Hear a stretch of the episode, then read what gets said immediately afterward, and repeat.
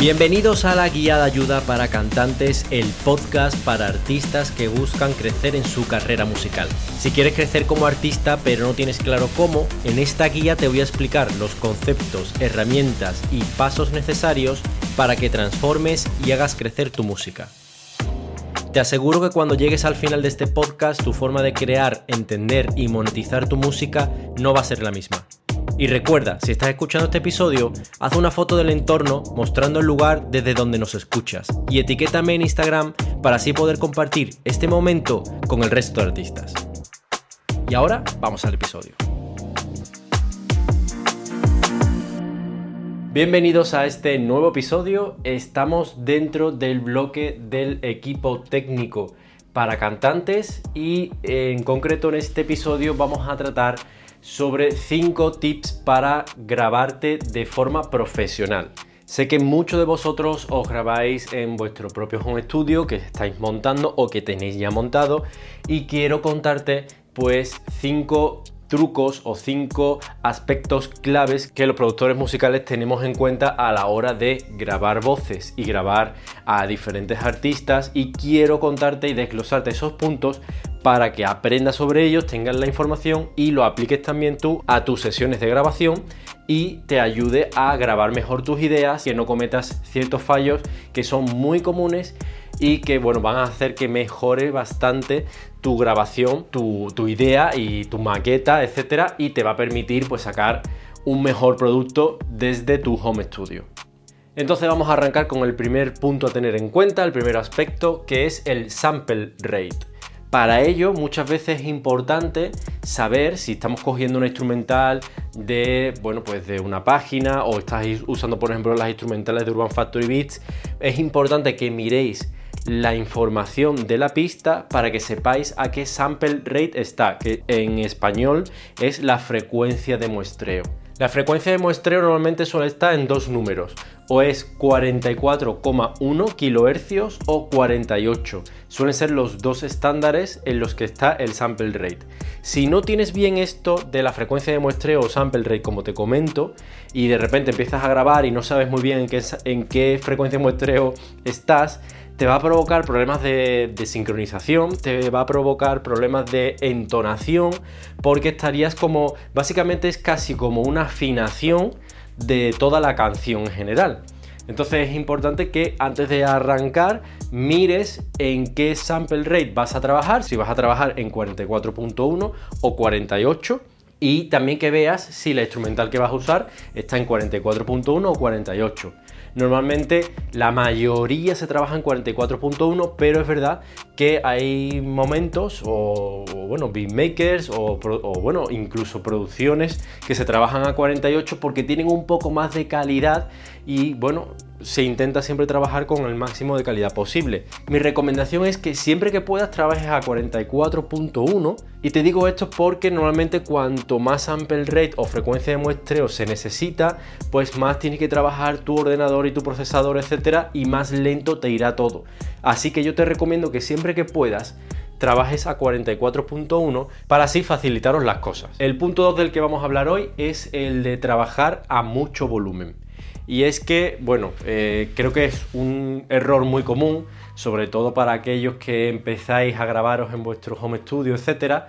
es pues poneros la música, ya sea en auriculares o en los monitores o donde sea, muy alto, muy fuerte, para, mm, bueno, eh, como motivarnos un poco y sentir ahí pues toda la instrumental y dar todo, ¿no? Sentirnos que estamos como un poco en el escenario y entonces eso nos ayuda a, motivarnos a hacer quizá una mejor toma, etcétera,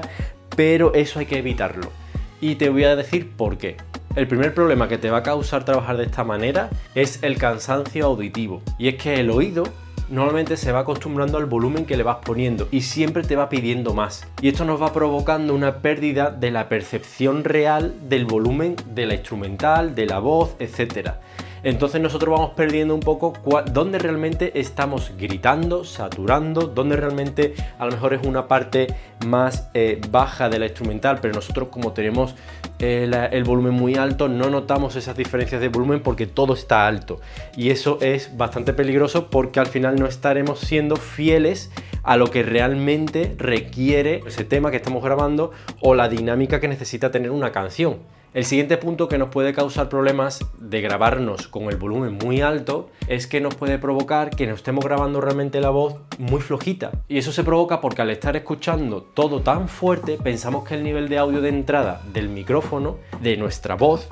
está realmente bien, porque nosotros nos escuchamos que está suficientemente fuerte, pero nos estamos engañando, porque realmente lo que estamos haciendo es dándole volumen a la tarjeta de sonido o al programa para que nos dé un volumen alto de algo que realmente se está trabajando o se está grabando muy flojito.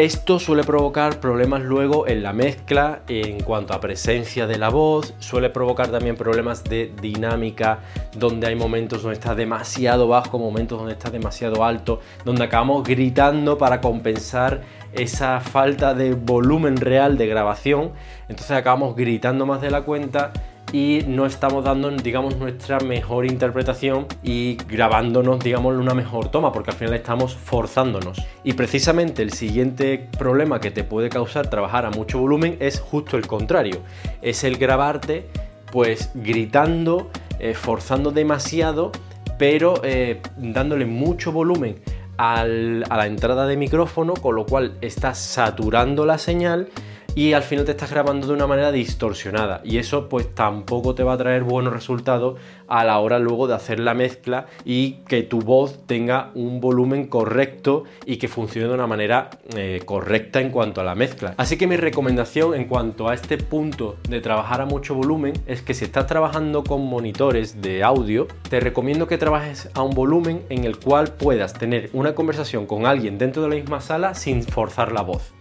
Si estás trabajando con auriculares, lo que te recomiendo es que establezcas un volumen en el cual te permita trabajar durante mucho tiempo sin cansarte e intentes encontrar un poco el punto dulce entre volumen y poder trabajar durante un largo tiempo. El siguiente punto importante que vamos a tratar hoy es el de la ganancia de los preamplificadores de micrófono. Normalmente las tarjetas de audio tienen una perilla, digamos como un botón, eh, que, bueno, como un, sí, una perilla que nos permite subir y bajar, eh, donde se regula la entrada o la ganancia del preamplificador de micrófono. Nosotros tenemos, por explicarte, nosotros tenemos nuestro micrófono, ese micrófono lo enchufamos a la entrada de la tarjeta y luego la entrada de la tarjeta tiene ese botón del que os hablo que os permite subir el volumen de la grabación, por así decirlo, de la cantidad de audio que va a recoger ese micrófono. Así que lo que hay que tener en cuenta aquí es que si le estamos dando demasiado volumen a esta perilla donde nos permite subir la ganancia de la entrada de señal del micrófono, claro, nos escucharemos mejor, más fuerte, etcétera, más presente, pero también estará entrando muchísimo ruido porque el micrófono estará captando todo lo que hay en la sala y será muy difícil que consigas una toma limpia y encima también estarás muy cerca de la distorsión digital, una cosa que luego no vas a poder arreglar en mezcla. Por el contrario, si tienes la ganancia del preamplificador de micrófono demasiado baja, apenas estará llegando la señal de audio del micrófono, recogida por el micrófono de tu voz, eso te forzará a gritar y a tener una toma que no es la deseable. El cuarto punto que vamos a tratar en este episodio de hoy a tener en cuenta es el movimiento a la hora de grabar. Y es que es muy común que cuando nos ponemos a grabar, pues nos metamos mucho en el papel y queramos hacer la mejor toma, etcétera, y entonces empezamos a movernos delante del micrófono como si estuviéramos en un directo o, eh, bueno, motivándonos quizás demasiado, ¿no? Eso creo que nos ha pasado a todos. Pero es importante saber que en la sesión de grabación, cuando te estás grabando, hay que intentar mantener siempre una misma distancia al micrófono para evitarte problemas de eh, proximidad o alejamiento y esos efectos que se crean en cuanto a la captación de la voz, donde claro, si tu fuente de sonido eres tú y tú te estás moviendo de respecto a un micrófono que está estático, obviamente eso te va a generar pues momentos donde estarás muy fuerte, momentos donde estarás más flojo y entonces eso eh, va a provocar que la toma no sea del todo correcta y luego a la hora de la mezcla cuando intentes poner la voz presente durante todo el tiempo para que así estés en primer plano y tu voz destaque pues vas a tener ciertos problemas en algunas partes de las frases etcétera donde no va a estar correcto y vas a notar que no suena del todo bien. Por último, el último punto que vamos a tratar hoy es el de grabarte con los efectos puestos y esto es un error súper común. Es normal que para saber un poco, hacerte una idea de cómo va a quedar tu voz, muchas veces nos probamos ya con autotune, reverb, delay, etcétera, algunos efectos que nos hacen que nuestra voz pues suene mejor y que digamos no hacemos una mejor idea de cómo va a quedar el producto final una vez que lo mezclemos y arreglemos nuestra toma vocal. Así que aquí es muy importante que te grabes sí los efectos y los efectos los añadas a posterior. Lo que sí puedes hacer, aunque requiere un poco de conocimiento técnico, es crearte como un auxiliar de envío donde tú a ti mismo te envías tu voz con efectos, pero lo que se está mandando al programa de grabación es solo la voz limpia. Así tú te estarás escuchando en tus auriculares con tus efectos puestos lo que estás interpretando, lo que estás haciendo. Sin embargo, en el programa tendrás la toma limpia para luego poder procesarla y meterle los efectos que necesites.